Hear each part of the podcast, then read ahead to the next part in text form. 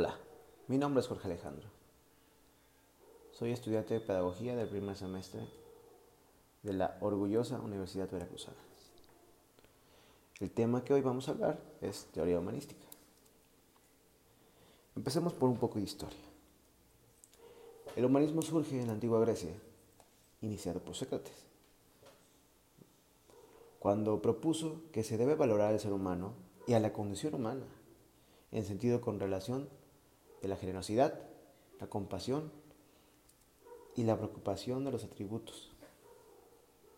Sócrates comenzó a orientar a la filosofía para ocuparse en los temas del hombre, es decir, el conocimiento racional, siguiendo un modelo humanista a través de educación cívica y educación estética. Posteriormente fue revivado en los siglos XIV y XVI con lo que se llamaba el humanismo renacentista.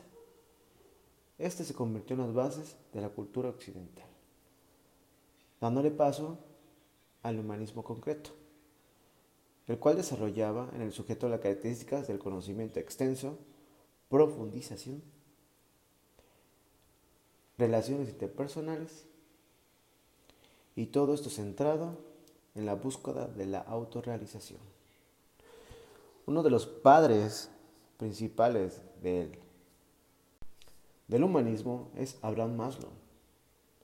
Él fue considerado el precursor moderno y principal del humanismo. Él definió el humanismo a la tendencia natural del ser humano hacia la autorrealización de su potencial innato, a la apertura de la experiencia, al aprendizaje y al cambio.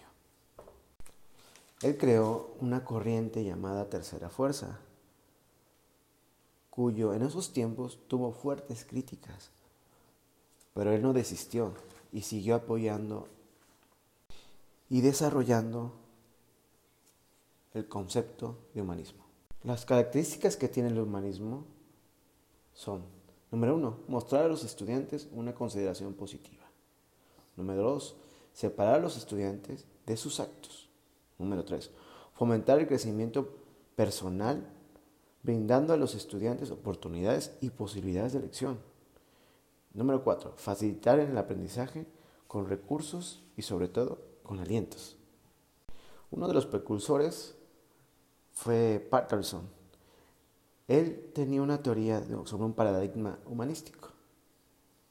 Él se basaba en seis hechos principales. Decía que los programas de educación deben ser flexibles y con mayor apertura para el estudiante. El segundo, que debe proveer un aprendizaje significativo y vivencial. El tercero, primacía a las conductas creativas de los alumnos. El cuarto, hay que proporcionar mayor autoestima en los alumnos.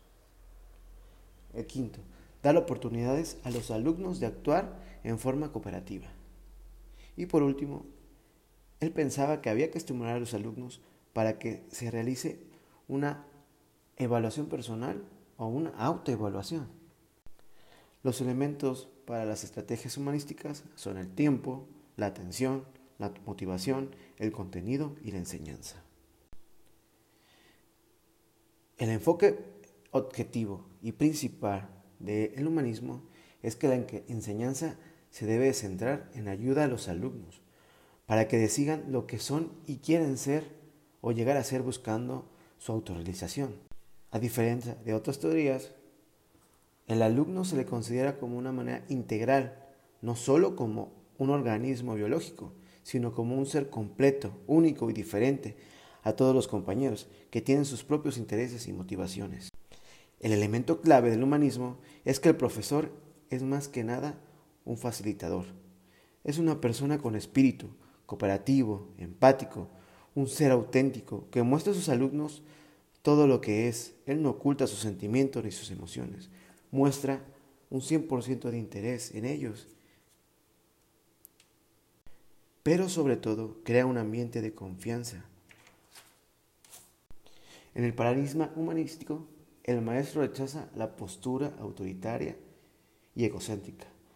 Esto quiere decir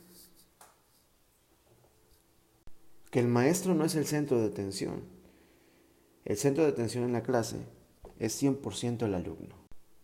En el humanismo, el aprendizaje es un proceso que permite al alumno crecer. Esto quiere decir que el aprendizaje es un proceso experiencial, que parte de realidades y que busca